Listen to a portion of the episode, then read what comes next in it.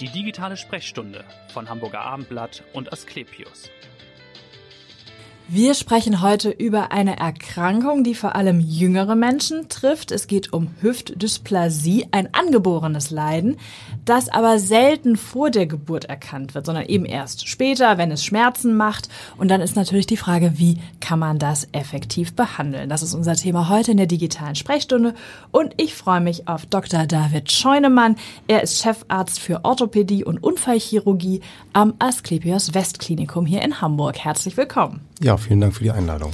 Mein Name ist Vanessa Seifert und ich freue mich auf diese neue Folge der digitalen Sprechstunde. Ja, Herr Dr. Scheunemann, Hüftdysplasie, was ist denn das eigentlich? Ja, die Hüftdysplasie bezeichnet eine, wie Sie schon richtig gesagt haben, angeborene Überdachungsstörung des Hüftkopfes, so kann man das vielleicht sagen. Also der Hüftkopf ähm, steckt nicht weit genug in der Hüftpfanne oder ist nicht weit genug durch die Hüftpfanne überdacht. Mhm. Und es trifft, habe ich gelesen, eher Frauen als Männer und bei Zwillingen ist es verbreiteter. Da kann ich mir laienhaft noch vorstellen, okay, die haben wenig Platz irgendwie gehabt vor der Geburt. Liegt es daran? Ja, ist genau richtig. Also die, es gibt bestimmte Risikofaktoren. Weibliches Geschlecht gehört dazu. Es ist tatsächlich so, dass es zwischen drei und sechsmal so häufig ähm, Frauen oder weibliches Geschlecht betrifft als Männer. Aber woher das kommt, weiß man nicht. Ähm, nee, das weiß man tatsächlich nicht. Es gibt mhm. da jetzt ähm, Untersuchungen und auch m, wie in allen Bereichen der Medizin natürlich auch Versuche, das irgendwie auf irgendwelchen auf genetischer Ebene ja. zu erklären. Aber das ist noch nicht so ganz ähm, erforscht, äh, kann man sagen.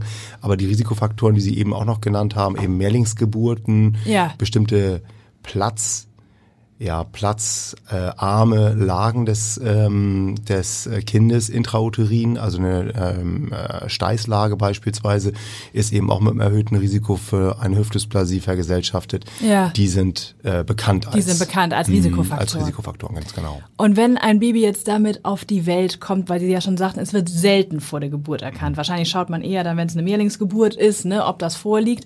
Wenn jetzt ein Baby damit geboren wird, wie ist dann die Therapie? Also die, man muss erstmal sagen, dass wir seit Mitte der 90er Jahre eben die das äh, Säuglings- oder Neugeborenen-Screening mhm. haben. In, Im Rahmen der U3-Untersuchung werden alle in Deutschland geborenen Säuglinge mit Ultraschall untersucht, eben genau auf das Vorliegen von der Hüftdysplasie. Ja. Und das hat sicherlich dazu geführt, dass viel mehr Hüftdysplasien frühzeitig erkannt werden. Mhm. Und ähm, auch da gibt es natürlich Ausprägungen von einer ganz milden Überdachungsstörung bis zu der Maximalvariante, dass der Hüftkopf überhaupt nicht in der Pfanne steht, also ja. quasi luxiert ist. Und in Abhängigkeit davon wird halt der Therapieweg festgelegt. Okay, was könnte das sein? Ein Gipsverband oder was jetzt ja, ganz? Das ist natürlich ganz klassisch gewesen. Ja. Früher wurde da sehr viel mit, mit statischen Verbänden, Gipsverbänden, Fettweißgips, solchen Gipsen äh, gearbeitet. Heute weiß man, dass eigentlich die Bewegung ermöglicht werden soll, weil die Bewegung des Hüftgelenkes und der Hüftkopf eben den Wachstumsreiz für die Ausformung der Pfanne darstellt. So. Mit anderen Worten, also statisch da irgendwie den einfach einzugipsen, ist nicht zielführend, mhm. in, bis auf Ausnahmen. Ja. Ähm, da geht's dann hauptsächlich, wenn voroperiert worden ist, dann kann es auch manchmal in schweren Fällen erforderlich sein, eine gewisse Zeit den Hüftkopf ruhig zu stellen. Ja. Meistens findet eine Abspreizbehandlung und eher eine dynamische Abspreizbehandlung mit verschiedenen Bandagen statt. Okay. Und jetzt haben wir schon gesagt, oft ist es aber eben so, es wird nicht erkannt nach der Geburt, sondern irgendwann im Laufe des Heranwachsens, oder? Ist korrekt. Wenn Schmerzen entstehen, oder? Ja, also nicht erkannt ist vielleicht nicht ganz richtig. Es ja. gibt natürlich Fälle, wo es übersehen wird. Das ja. ist aber gar nicht so häufig. Es ist häufig so, dass die korrekt mit Ultraschall diagnostiziert werden. Ja. Dann eben das Breitwickeln oder die Pavlik oder die Tübinger Schiene. Da gibt's verschiedenste Modelle für empfohlen und auch getragen werden, konsequent ja. durch die Eltern angelegt werden. Ja. Und dann aber versäumt wird, ähm, dem nachzugehen. Also dann wird geguckt, aha, die Hüfte formt sich offensichtlich gut aus mit Ultraschall in Verlaufskontrollen. Ja. Aber dann wird eben nicht weitergeguckt und dann wäre der nächste Schritt eben mit Laufbeginn und mit Einschulung ein Röntgenbild zu machen. Und das wird Ach dann so. häufig eben versäumt. Also man denkt, es ist irgendwie behoben, Richtig. bis es sich dann irgendwann im, im Laufe des Kindesalters oder als heranwachsender Teenager dann nochmal ausbildet. Oder man dann merkt, das Kind hat Schmerzen, oder? Richtig. Also die, die, ähm, also das Hüftgelenk verändert sich von der Formgebung tatsächlich. Das ist gar nicht so sehr die Hüftpfanne, also die Dysplasie ausmacht, sondern eher der der Oberschenkelknochen, der sich verändert mit mhm. Laufbeginn, mit präpubertärem Wachstumsschub. Aber die Dysplasie, warum die symptomatisch wird, das ist eher eigentlich auch junge Erwachsene, bei denen das ja. der Fall ist. Ähm, man vermutet, dass es einfach mit der nachlassenden Elastizität des Bindegewebes zu tun hat. So. Das ist natürlich, sag mal, wieso nachlassen? Das ist doch ein junger, äh, junger Erwachsener, ja, ja, aber mit Mitte 20 oder 30 ist es eben auch nicht mehr wie beim Kind. Okay, und dann ja. ist es eben so, dass die fehlende knöcherne Überdachung dann eben nicht mehr kompensiert wird durch die Weichteile so einfach. Und das wäre so die Kernzielgruppe, die Sie behandeln, Mitte 20 bis Mitte ja, 30? Richtig, ja. das ist so die Kernzielgruppe. Es gibt eben, ist ganz erstaunlich, also das, es gibt schwere Dysplasien, also wirklich, wo ganz viel Überdachung knöchern fehlt, die überhaupt keine Beschwerden haben, wo ja. es ein Zufallsbefund ist, okay. wo man sagt, komisch, dass das kompensiert wird von dem Gelenk. Mhm. Und es gibt relativ milde Dysplasien von den, nur von den Werten, die wir ausmessen, ja. die aber offensichtlich nicht gut zurechtkommen. Und insofern ist das manchmal erstaunlich, was der Körper kompensiert und mhm. andersrum, was eben nicht äh, ähm, kompensiert werden kann. Das heißt, was sind die Symptome? Ist also einfach Schmerzen beim Gehen, bei der Bewegung oder durch was fällt es dann auf? Also ähm, meistens sind es Leistenschmerzen, das ist so das Hauptsymptom, mhm. was auftritt und häufig belastungsabhängig. Also die sind ähm, natürlich häufig gut beweglich, die Menschen, die das machen haben. Sport, oder? Machen auch Sport. Ja. Ähm, und äh, dann ist es eben so bei ähm, bestimmten sportlichen Betätigungen, wenn man da sagt, das habe ich doch immer gemacht, oder man nimmt die sportliche Betätigung wieder vermehrt auf, ja. ähm, kommt es dann eben zu diesen Leistenschmerzen. Und es gibt auch Fälle, wo das eben gar nicht vorliegt, sondern eben nur ein fortgeleiteter Schmerz ist. Man sagt, ich habe nur Schmerzen in der Pobacke oder am Oberschenkel. Also, das gibt's auch. Ähm, aber so Leistenschmerz ist schon relativ häufig und dann meistens belastungsabhängig. Okay, und ein Merkmal habe ich gelesen, ist eine gewisse Überbeweglichkeit. Das klingt ja erstmal gut, aber wenn man sozusagen problemlos in den Spagat kommt. Aber das wäre auch ein Hinweis. Ja, das stimmt. Also es ist halt äh, auch immer eine Frage, die ich stelle. Ähm, was war Ihr Sport als Jugendlicher? Auch ja. aus anderen Gründen ist das immer interessant. Es gibt auch andere Erkrankungen der Hüfte, wo bestimmte sportliche Betätigungen intensiv ausgeübt ein Risikofaktor sein können. Und ähm, bei der Dysplasie genau wie Sie gesagt haben, ist eben die Beweglichkeit meistens gut und die Frage Spagat, da gibt es also auch ähm, ja. Äh, ja, Thesen dazu, dass das ohne Dysplasie gar nicht möglich ist, in Spagat Ach, zu kommen. Also das ist, das ist eine Nachricht für alle Balletttänzer. Das ist genau richtig, was Sie sagen. Also Balletttänzer und, und Modern Dance, das ist überrepräsentiert, Hüftdysplasie. Ach, was, man kann ja. vielleicht nicht so weit gehen zu sagen, das ist eine Berufsvoraussetzung, aber es ist diese Beweglichkeit, die man da braucht, ja. ist mit einem überüberdachten Hüftgelenk zumindest nicht erzielbar. Das ist interessant, mhm. okay. Aber wenn es jetzt natürlich Schmerzen macht und den Alltag einschränkt, dann muss man es logischerweise therapieren. Wie wird das gemacht? Wie wird es behandelt? Oder welche Möglichkeiten gibt es? Ja, also die, die Möglichkeiten der Wachstumslenkung, die man halt beim Säugling hat oder beim Neugeborenen hat, die hat man als Erwachsener nicht mehr. Mhm. Die, ähm, die, die Knochen haben sich ausgeformt, die Pfanne ist ausgeformt, der Hüftkopf hat seine Form zur Pfanne gefunden und das ist eben dann nicht mehr möglich. Man muss natürlich erstmal gucken, inwieweit der Patient überhaupt eingeschränkt ist. Ja. Dass man halt sagt, ja, sagen Sie mal, ist das denn erforderlich, dass Sie jetzt äh, beim Yoga die extremen Positionen machen oder müssen Sie CrossFit machen mit schweren Gewichten und in den ganz tiefen Squat gehen? ja. Das ist ja das mal die erste Frage. Richtig. Dann das, ähm, aber man sagt ja, das muss ich oder will ich oder auch, ich habe im Alltag aber auch die Beschwerden. Genau. Dann ist man natürlich so ein bisschen eher geneigt zu sagen, okay, wir müssen was tun. Mhm. Und die konservative Therapie besteht eigentlich eben neben der Anpassung der Belastung oder Beanspruchung Beanspruchung, auch darin, dass man sagt, man versucht das Becken perfekt aufzurichten durch bestimmte Übungen, krankengymnastisch. Ja. Damit überdacht man aber den Hüftkopf nicht vermehrt. Ne? Dann nee, bringt genau. man nur die Stellung des Hüft, der, der Hüfte insgesamt in Ordnung. Ja. Und insofern, wenn eine ausgeprägte Dysplasie vorliegt mit entsprechenden Beschwerden und die auch nicht besser wird durch Krankengymnastik, dann ist man tatsächlich, wie Sie auch sagten, bei Operationen. Beim Eingriff dann mhm. am Ende. Das heißt, man würde es erstmal konservativ wahrscheinlich probieren in den meisten Fällen über so eine Krankengymnastik-Physiotherapie,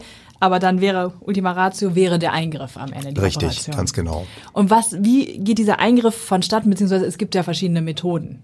Richtig. Also es gibt verschiedene Methoden.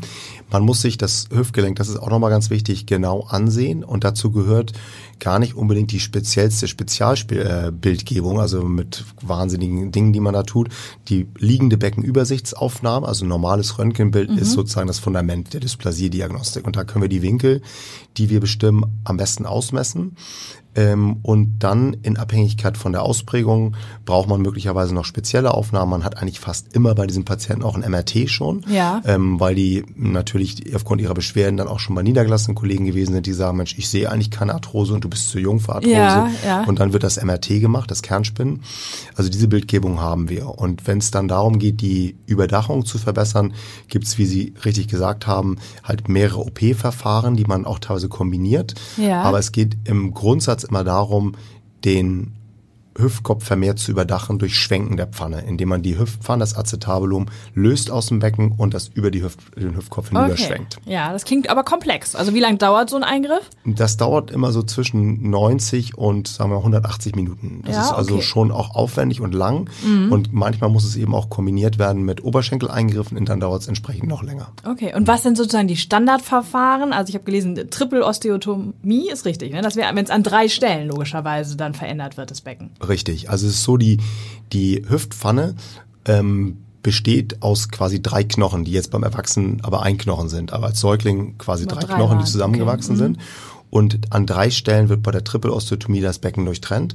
Das ist einmal der obere Schambeinast, das Sitzbein und das Darmbein. Alle drei werden durchtrennt und dann ist die Pfanne frei schwenkbar über den Hüftkopf. Okay. Das ist das OP-Verfahren, was in Deutschland noch so die meiste Anwendung findet, was aber zunehmend ergänzt wird oder ersetzt wird, kann man vielleicht auch sagen, durch die sogenannte periacetabuläre Osteotomie, die ich auch jetzt in Hamburg ein, anbiete. Okay, und seit wann machen Sie das in Hamburg? Und was ist der Unterschied nochmal zu diesem, sagen wir mal, herkömmlichen Eingriff? Also die bei der periacetabulären Osteotomie oder PAO oder auch Berner Osteotomie. Ich schreibe PAO, sage ich jetzt schon. das ist ja wie ein Zungenbrecher. Ja.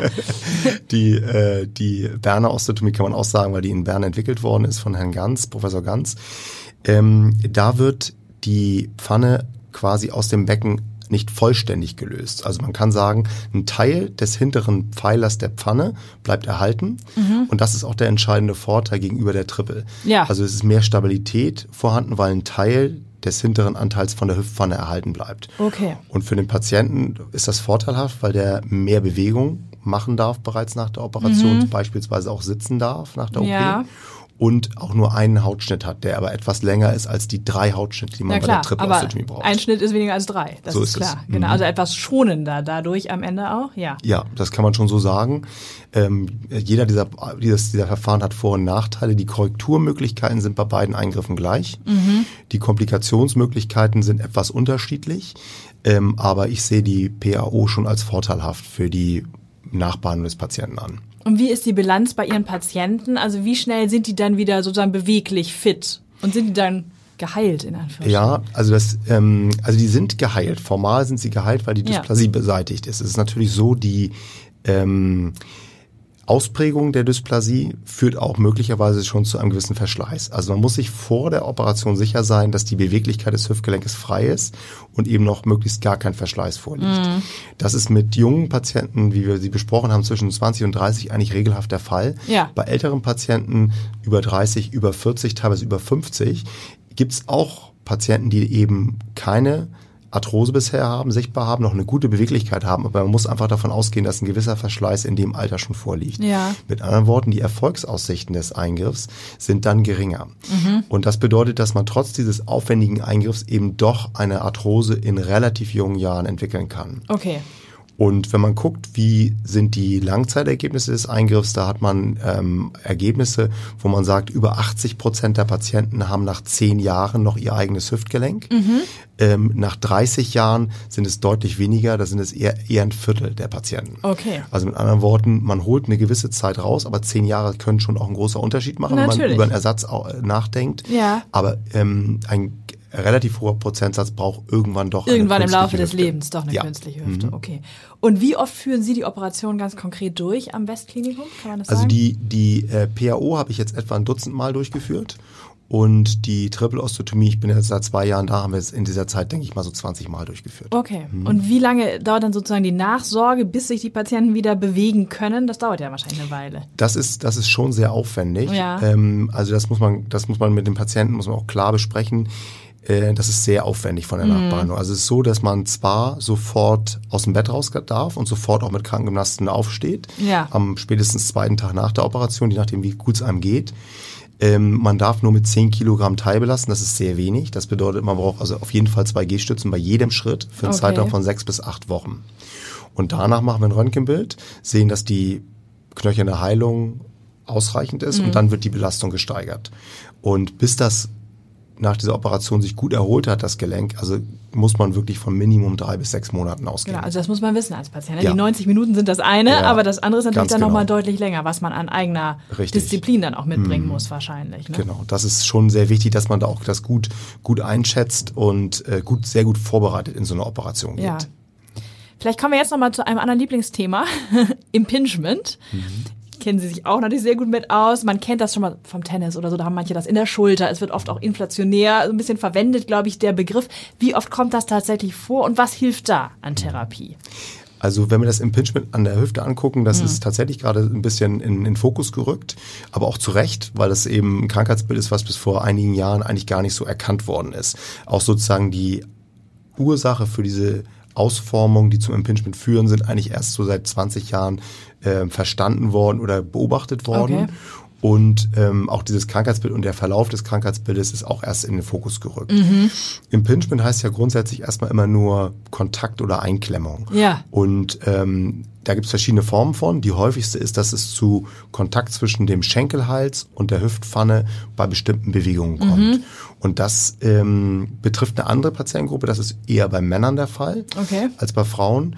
Ähm, und da sehen wir dann halt Veränderungen am Kopf-Schenkelhalsübergang, wo knöcherne Anbauten da sind, die eben zu Problemen bei Beugung führen können. Also bei bestimmten Bewegungen, hauptsächlich beim langen Sitzen, Autofahren, bei sportlicher Betätigung beklagen die Patienten eben auch Leistenschmerzen. Okay, und das aber eher in höherem Alter dann oder wann kommt das? Nee, nee das, kann man nicht sagen. Das kann man nicht, nicht sagen. Das ist etwas älter als, der, als die Dysplasie-Patienten, das ja. stimmt schon. Ja. Die sind also in der Regel in ihren 40ern, irgendwas zwischen 30 und 50 würde ich so, mhm. würde ich so sagen.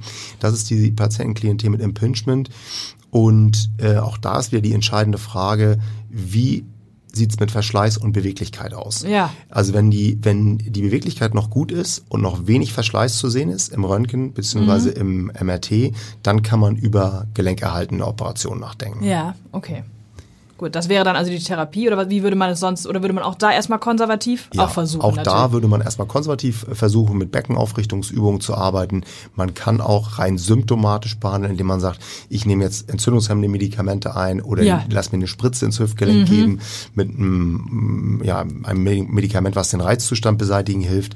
Ja. Aber dann würde man drüber nachdenken, wenn das nicht zum Erfolg führt, über eine Hüftarthroskopie beispielsweise, wo man also sozusagen über mehrere kleine Schnitte in das Hüftgelenk guckt guckt mit Kamera und verschiedenen hm, ja, Werkzeugen, muss man sagen, mhm. Fräsen und so etwas, die knöcherne Fehlbildung entfernt oder gegebenenfalls geschädigte Strukturen wieder befestigt, äh, glättet oder so etwas macht. Okay, und wie oft sehen Sie Patienten mit Impingement an der Hüfte? Das häufiger. ist schon häufiger. Ja, ja, das ist schon häufiger. Es ist also häufig dann eher die Fragestellung, ist das, also was eben auch interessant ist, ist eben die Schnittmenge zwischen Dysplasie und Impingement. Das gibt es nämlich auch noch. Also ein so. Patient, der ein mildes Impingement, äh, milde Dysplasie hat ja. und dabei Impingement, da muss man dann eben auch noch ein bisschen gucken, was führt. Ist eher die Instabilität das Problem mhm. oder eher das Impingement? Das ist auch eine Schnittmenge, die es gibt. Okay, auch mhm. interessant. Vielleicht zu Ihnen jetzt zum Abschluss nochmal, warum sind Sie Arzt geworden und warum dieser Fachbereich? Also äh, mein Wunsch, Arzt zu werden, der stand schon relativ früh fest. Wir sind eine Arztfamilie. Ja, also genetische Disposition. ja, genau. Nein, also meine Großmutter war Hausärztin in Bielefeld. Okay. Und hatte eine Praxis und wohnte da auch im gleichen Haus oder auf der gleichen Etage. Und als Kinder sind meine Schwester und ich dann häufig durften wir rüber in die Praxis und fanden das natürlich sehr, sehr mhm. spannend. Außerdem gab es Gummibärchen in der einen Schublade. ja, das, das, fördert so einen Berufswunsch. Das fördert den Berufswunsch. Nein, insofern und meine äh, Tanten, ich habe zwei Tanten, die auch äh, Medizinerinnen sind. Ja. Und irgendwie hat mich das schon immer interessiert und die haben auch versucht, bei mir so das Interesse zu wecken. Und ihre Schwester ist auch Ärztin? Nee, meine nee, Schwester ist keine Ärztin. Nee. Die hat was ganz anderes gemacht. Die ist Köchin. ah, auch, auch wichtig und gut, genau, ja, so ganz anders. Okay. Genau, und, und die Fachrichtung Orthopädie, die hat, äh, die hat, ich weiß ich gar nicht, das hat das verstand nicht so lange fest. Also ich hatte mhm. mit ganz vielen Fachrichtungen äh, geliebäugelt, fand die interessant und das kam eigentlich erst zum im Studium und während des während des PJ, also während am Ende des Studiums. Und das war in Hamburg dann schon das PJ? Ich, nee, ich habe in, in Rostock studiert. Okay. Mhm. Und das PJ auch noch in Rostock gemacht und bin dann für meine erste Stelle nach Hamburg gewechselt. Ah, okay. Mhm. Und letzte Frage, was tun Sie, wenn Sie nicht in der Klinik sind? Ist ja wahrscheinlich gar nicht so viel Zeit, die da bleibt. Ja, das ist also, ähm, also die, die, ähm, unsere Töchter sind mittlerweile schon mit 15 und 17 nicht mehr so, so auf ihren Vater fixiert, wie ich mir das wünsche. Ich, ja. Und äh, insofern habe ich doch mehr Zeit äh, als zuvor. Und äh, ich mache natürlich wie viele Orthopäden gerne Sport. Also mhm. ich, ähm, auch wenn das nicht so viel ist, ich mache gerne Wassersport. Das ist jetzt auch nicht so viel. Aber das ist in Hamburg ja schon mal gut. Ja, ja. das stimmt. Ähm, ähm, das also ähm, übe ich aber eher so in Kiel aus. Ich bin also ja, lange schon mache ich Windsurfen. Das mache ich also, äh, wenn es denn möglich ist. Ja. Und äh, ansonsten mache ich so die üblichen Sportarten wie Radfahren, mal Laufen, mal Fitness. Das sind so meine Sachen, die ich mache. Wunderbar. Dann einen schönen Sommer auf dem Wasser und in der Klinik. Und vielen Dank für das wunderbare Gespräch. Gespräch und hören Sie gerne wieder rein in die nächste digitale Sprechstunde. Vielen Dank. Dankeschön. Vielen Dank.